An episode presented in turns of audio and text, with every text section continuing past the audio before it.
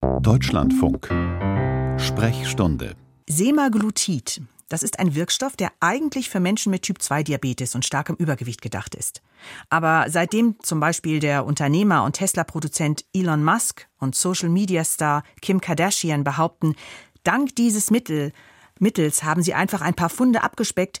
Seitdem stellt manch einer sich vor, damit ratzfatz ohne Mühe seine Bikini-Figur erreichen zu können. Auch ohne Diabetes oder Adipositas. Einfach um noch schlanker zu werden. Es soll auch Geld geflossen sein, damit Promis von der Abnehmspritze schwärmen und sie so bewerben. Jedenfalls, der Run ist groß auf Semaglutid. Ich bin jetzt verbunden mit Professor Carsten Müssig, Chefarzt der Klinik für Innere Medizin, Gastroenterologie und Diabetologie am Franziskus-Hospital Haderberg in Münster. Herr Professor Müssig, fangen wir mal an. Für wen ist Semaglutid geeignet? Also zunächst einmal ist es ja zugelassen als Medikament für Menschen, die eine krankhafte Übergewichtigkeit haben. Wir sagen auch Adipositas. Mhm. Da gibt es klare Definitionen, nämlich entweder ein BMI, das steht für Body Mass Index von über 30 Kilogramm pro Quadratmeter, oder einen, der größer 27 ist und noch Begleiterkrankungen sind, wie etwa eine Herz-Gefäßerkrankung, wie nächtliches Schnarchen, wir sagen dann das Schlafapnoe-Syndrom. Das sind klare Indikationen, wann das Medikament dann, das ist ein rezeptpflichtiges Medikament, verschrieben werden darf. Mhm. Und wie funktioniert das? Was macht das genau? Im Prinzip ähm, ist es so, dass es einem Darmhormon sehr ähnlich ist, dem sogenannten GLP-1. Das steht für Glucagon-like Peptide 1, von dem man weiß, dass das äh, zahlreiche Funktionen hat, jetzt gerade was den Diabetes anbelangt, dafür sorgt, dass Insulin freigesetzt wird, aber auch nur dann, wenn der Blutzucker erhöht ist. Mit mhm. dem großen Vorteil, dass es nicht zum Unterzucker führen kann. Und Insulin sorgt dann dafür, dass halt in das Fettgewebe, in die Skelettmuskel der überschüssige Zucker auch aufgenommen werden kann und ein Blutzucker bei einem Menschen mit Diabetes auch wieder sich normalisieren kann. Hm, das ist ja sehr wichtig für ähm, ähm Typ 2 Diabetiker, dass der Blutzuckerspiegel irgendwie relativ ausgeglichen ist, ne? dass es da nicht zu viele Spitzen gibt. Genau, und jetzt, ähm, warum es auch solche Bedeutung ähm, für die Adipositas gewonnen hat, und das waren eigentlich so Nebenbefunde zunächst, die man gesehen hatte, dass Menschen unter dieser Therapie auch abgenommen haben und man hat dann zunehmend verstanden, dass ähm, auch das Sättigungsgefühl zunimmt und der Appetit abnimmt und das ist so der eigentliche äh, Grund oder Hintergrund, dass Menschen mit diesem Medikament auch abnehmen können. Hm, und wie hilfreich ist das dann, ähm, auch diese Gewichtsabnahme, jetzt mal abgesehen von dem ähm, Regulieren des Insulinspiegels?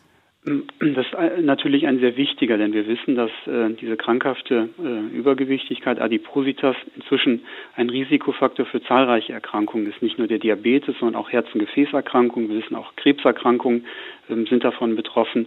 Und Menschen, denen es gelingt, äh, Gewicht zu verlieren. Und tatsächlich hat man in Studien gezeigt, dass über ein Jahr hinweg Menschen, die mit diesem Medikament behandelt worden sind, bis zu 15 Prozent des Ausgangsgewichtes verloren haben. Und dass also all diese schädigende Wirkung der Adipositas damit natürlich auch rückgängig gemacht werden können. Von daher hat das einen sehr großen Stellenwert. Was vielleicht ganz wichtig ist an der Stelle zu sagen, weil Sie es auch in Ihrem ja, Eingangs, äh, mhm. Eingangsworten gesagt haben, es darf natürlich nie eine ausgewogene Ernährung, vermehrte körperliche Aktivität ersetzen, sondern es ist immer ein Add-on äh, zu Maßnahmen, die vorher nicht ausreichend erfolgreich gewesen sind.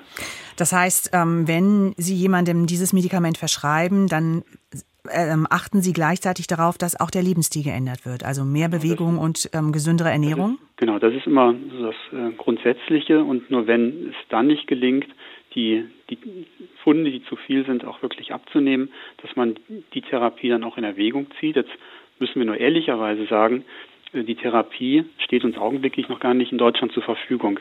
Also diese positiven Daten, die äh, aus äh, Amerika kommen, ähm, können deshalb dort auch ja, entstehen, weil das Medikament dort schon verschrieben werden darf. In Deutschland ist es tatsächlich zugelassen, wie in ganz Europa, schon seit einem Jahr. Allerdings hat der Hersteller es hier noch nicht angeboten. Hintergrund ist so ein bisschen der, dass man erst dort, wo es bereits vorher zugelassen war, den Markt auch sicher abdecken möchte mit dem Medikament, um es dann auch in anderen Ländern anzubieten und auch so anbieten zu können, dass da keine Versorgungsengpässe entstehen. Hm, ich habe gehört, dass die Nachfrage auch so hoch ist, eben auch, weil in, gerade in Social Media ähm, es so als ähm, ganz leichter Weg, wie gesagt, für die Bikini-Figur, also gar nicht bei Menschen, die schwer Adipositas ähm, haben, sondern ja. auch die einfach nur sagen, auch ich möchte ein bisschen schlanker sein, dass die das benutzen. Viel, einige einige Promis auch und dass es dadurch die Nachfrage so gestiegen ist. Was halten Sie denn von diesem Trend, dass eben auch Menschen ähm, ja es eigentlich nicht als Medikament nehmen, weil sie weder Typ 2 Diabetes haben noch Adipositas, aber sich das Mittel spritzen, um schnell ein paar Funde zu verlieren? Also ich sehe das sehr kritisch, einfach mit dem Hintergrund, es ist ein Medikament, noch ein rezeptpflichtiges Medikament und so wie das Medikament Wirkung hat es auch, hat es auch Nebenwirkungen. Und Nebenwirkungen, das sind ganz typische, dass also der Magen-Darm-Trakt betroffen ist mit Übelkeit, Erbrechen, äh, mit Verstopfung oder auch Durchfall. Aber es gibt auch schwerere Nebenwirkungen, wie etwa eine Entzündung der Bauchspeicheldrüse, wir sagen Pankreatitis. Ähm, wir wissen, dass bestimmte Menschen es auch gar nicht erhalten sollte, nämlich ähm, die, die eine besondere Form eines Schilddrüsenkrebses in der Familie haben, das medulläre Schilddrüsenkarzinom.